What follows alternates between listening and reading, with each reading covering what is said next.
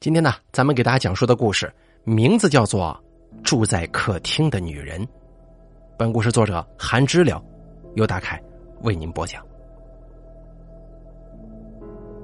十分钟前，住在客厅隔断间的女人穿着拖鞋，裹着白色的浴巾，顶着满头洗发水泡沫，敲门问我能不能借用主卧的浴室，因为公共浴室热水器坏掉了。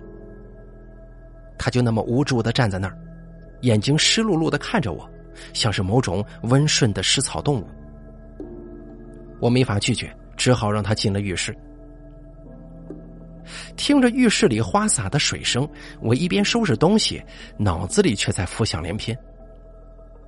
女人身材凹凸有致，容颜清丽，一对杏眼，眉眼之间有一股媚态，裸露出来的肌肤白皙细腻。我正在暗暗的吞口水呢，手中一本旧杂志里忽然跌落一张写着字的纸。这些旧杂志是前一个租客留下来的东西。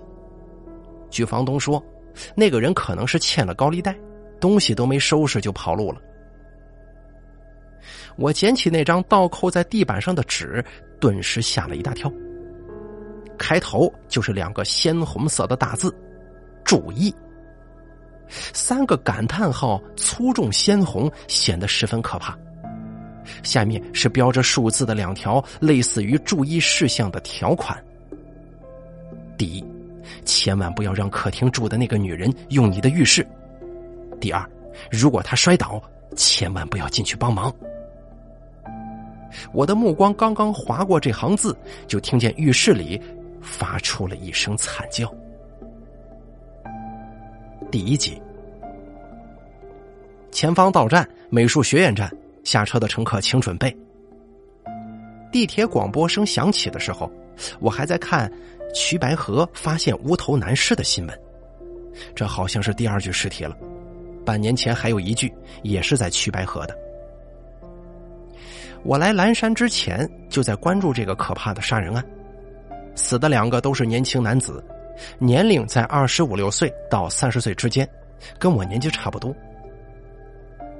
我一边脑子里想着，一边从出站口刷卡出站，却没想到，刚从地铁站出来，我就被一群房屋中介给围住了，问我是不是要找房子住啊？来之前，我在网上看了不少租房攻略，知道这些人大多数都是二房东，会用各种方式坑你兜里的钱。好在我准备充足，来之前已经在网上找到了一个房东直租的房子。房东姓郝，他的微信名字叫心宽体阔，头像是一个风度翩翩的年轻男子。他很热情，说让我到了之后给他打电话，他会来接我的。从那群租房中介里挤出来，我找了一个路边阴凉的地方，给郝姓房东打电话。电话很快就接通了，我说了自己所在的位置，他那边声音洪亮的说：“马上到。”挂断电话，又等了十来分钟，一个绿色电动三轮车咯吱一声停在路边了。驾驶座上坐着一个黑胖子，穿着灰白色的格子衬衫，面相三十多岁，看着能有两百来斤呢，正笑着向我招手呢。小董，是小董吗？他扯着嗓门冲我喊。我愣了一下，心想他果然心宽体阔呀，嘴里应了一声，走到近前，寒暄两句，他就让我上他的三轮车。我先把行李箱放进车厢，然后跳上去，扶着车厢前排的栏杆蹲下。黑胖子启动车子，叮嘱我抓稳，随后三轮车轰隆一声就向前奔去了。他开得很快，在小区的道路上横冲直撞，风灌进我的肚子，也吹起了房东的衬衫。我看到他衬衫下摆有一大块黑褐色的污渍，似乎是不知名液体干燥之后留下来的痕迹啊！这人也真够邋遢的。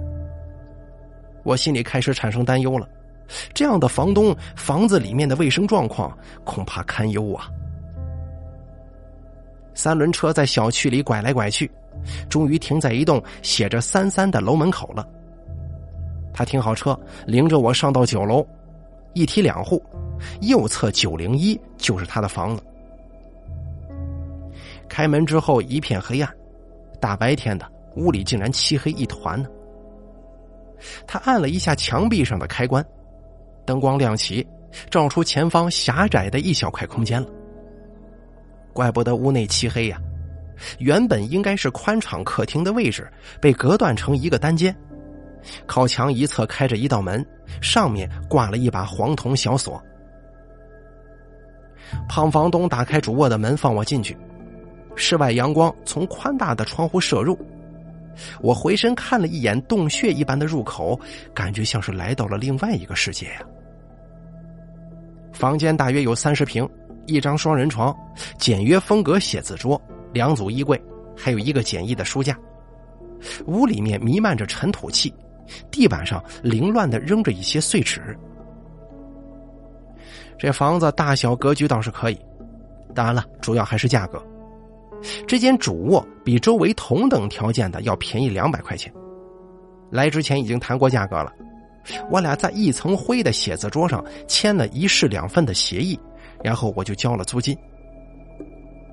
胖房东把钥匙交给我说：“书架上那些旧书、杂志什么的，你看着处理吧。如果不想要的话，扔了就行。”我看了一眼书架上那几本书和一摞杂志，点头说了一句好。随后，他领着我熟悉了一下整个屋子的格局。这是一个三居室的户型，除了我住的主卧，还有两个窗子向北的次卧，以及被改成单间的客厅。主卧带有独立卫生间，另一个卫生间在外面，供其余三户使用。厨房还算洁净，但是弥漫着一股食物变质的味道。另外两个卧室。据房东所说，是两个经常出差的业务员，一个月也就回来住上几天，平常几乎看不到人。最后呢，胖房东交代了我一些事项之后，就离开了。我先是到附近超市买了一床被褥，然后就开始收拾房间。过程当中啊，听到外面门响了，想必是合租的室友回来了。听声音，似乎是跟我只有一墙之隔的那个客厅单间。脚步声啪嗒啪嗒的，开门关门，还有哼歌的声音。哦，是个女孩啊！我真希望她是个检点的女孩。我心里想，否则的话可有我受的了。隔断的墙壁只是一种胶合板，估计里面放个屁，外头都能听个一清二楚。我一边想着，一边到厨房去拿放在冰箱里的矿泉水。路过外面洗手间的时候，听见里面传来哗啦哗啦的水声，看来是在洗澡啊，也不知道她长什么样。我心里转着乱七八糟的想法，拿了水回房间继续收拾。大约过了十多分钟，被我反锁的屋门忽然发出了响声，门把手一上一下的扭动，发出咯啦咯啦的声音。我心里一跳，心想：这究竟是谁呀？门外的人力气出乎意料的大，而且锲而不舍的扭着，有一种不打开誓不罢休的劲头。我心里骂了句脏话，放下手中的东西走了过去。这个时候，外面的人似乎终于意识到屋内有人，还没等我去开门呢，敲门声响起，门板上发出咚咚咚的门声。我扭开门锁。打开门，刚要呵斥，忽然发现门外是一个眉眼妩媚的女人。她身上裹着浴巾，尴尬的放下正要拍门的手，裸露在外的肩膀和脖子还沾着水珠呢，头发上甚至还沾着白色泡沫。一股混杂着清新洗发水的潮湿气息扑面而来。哦，对不起啊，我不知道已经有人搬进来了。他说完之后，羞涩一笑。外面浴室的热水器出问题了，洗到一半没了热水，我可以用一下你的浴室吗？说着，用那双汪着水的眸子盯着我。不过，他虽然语气上是在请求，但露在外面的两条长腿已经不由分说的迈进屋里来了。我不由自主的往后退了一步，他嗖的一下把门关在了身后。哦，你你用吧，没关系。我说道。他朝我笑了笑，低头进了浴室。我的眼睛不由自主的跟着他的身影。我的天哪，身材真好啊！我心中暗暗称赞。咔嗒一声，关上的门隔断了我的目光。随后，里面响起了花洒的出水声。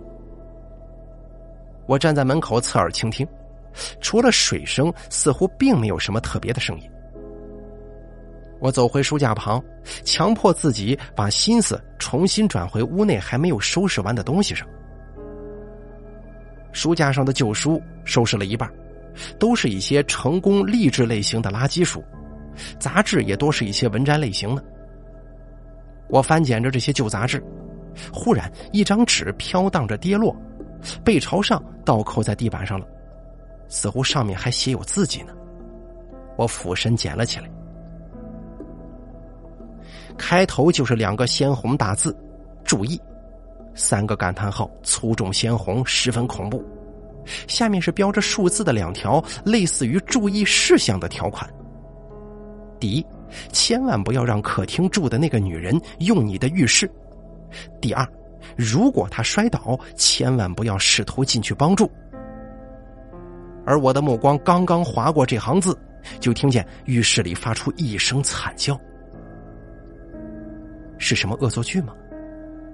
我犹豫了一下，就把那张纸夹回了杂志，走到了卫生间门前。你没事吧？我问道。有事，里面传出疼痛的呻吟。你帮帮我行吗？我腿抽筋了。女人在里面说。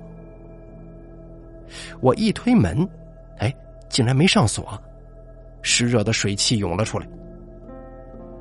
主卧的卫生间干湿分离。浴室跟马桶之间隔着一扇玻璃幕墙，透过水迹淋漓的玻璃幕墙，我看到那个女人屈身坐在里面，看不清她脸上的表情。她还在呻吟着，听着都能感觉到疼。可以把浴袍扔给我吗？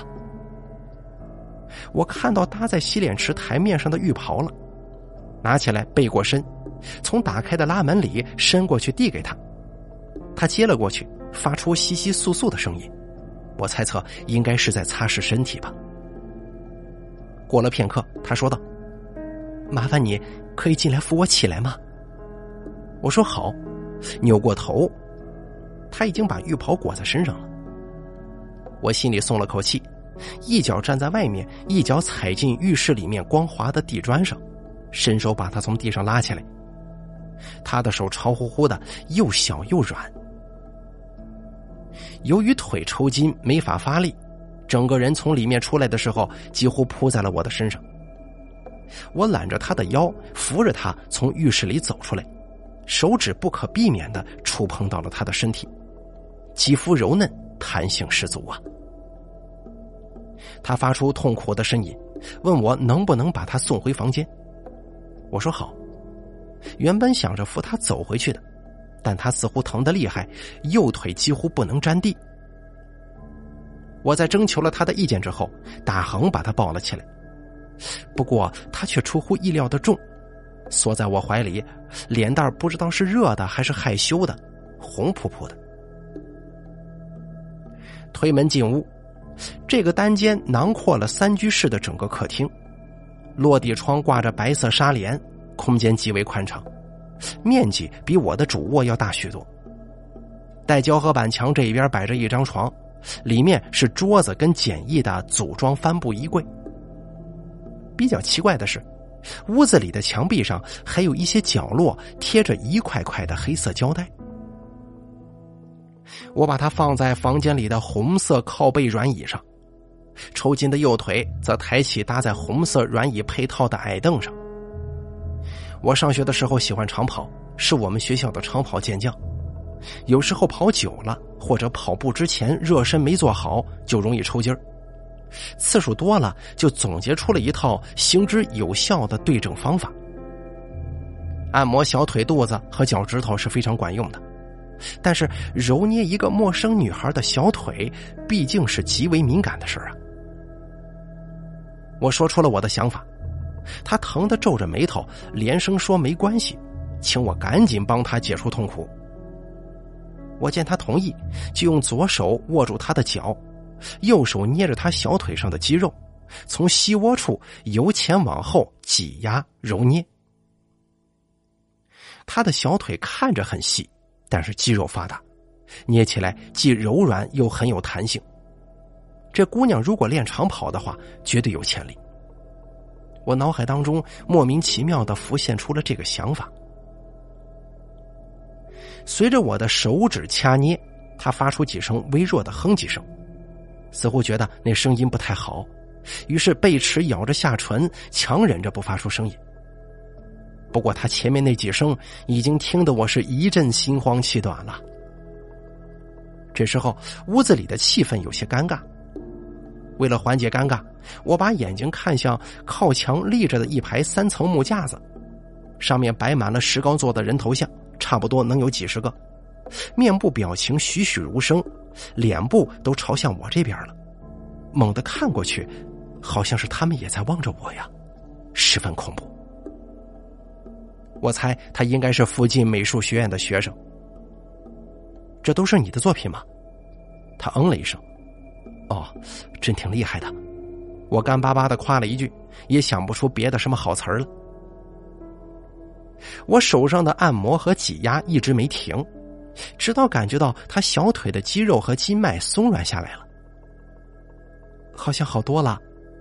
啊，你可能是缺钙，多吃一些钙片，晒晒太阳吧。你懂得还挺多的。哎，对了，还没问你叫什么呢。我说出了自己的名字。他自我介绍姓万，叫万莹，在美术学院读大三，专门学雕塑。看他恢复正常了，理智告诉我不应该再多待了。然而身体就是不想动。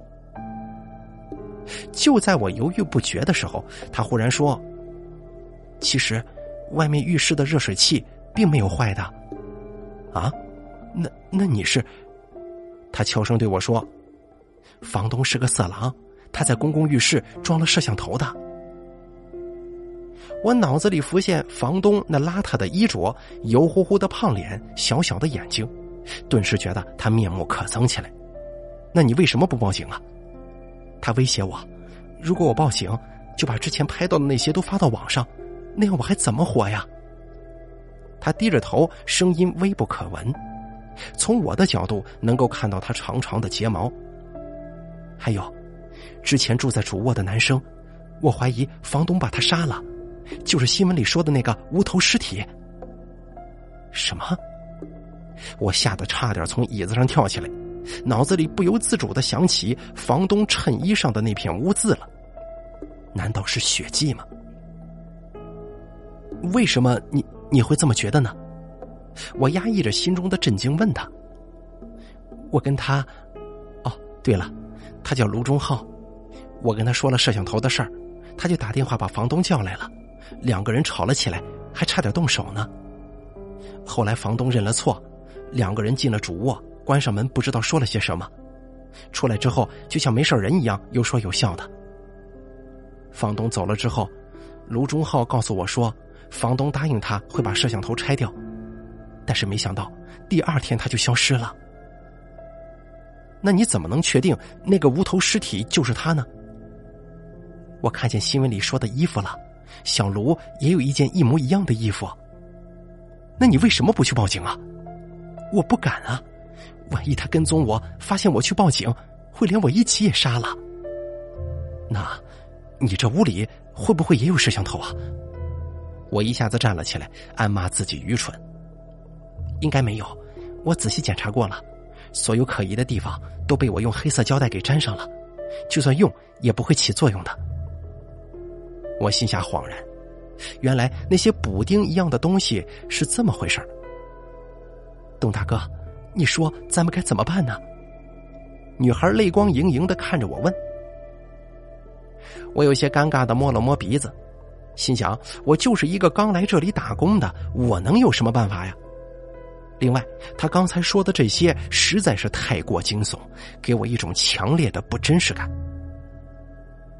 我正有些失神。他忽然抬手摸我的脸，猝不及防，凉凉的手掌忽然贴在我的脸颊，我吓了一跳，往后一躲。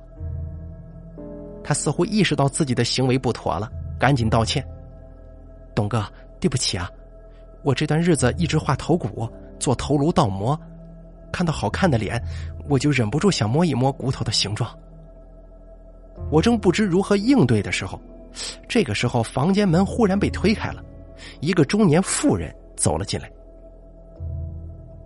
女人有五十多岁，穿着一套色彩艳俗的连衣裙，脖子上扎着一条花哨丝巾，身材粗壮，虎背熊腰，脸上涂着厚厚一层粉，嘴唇也是鲜红的。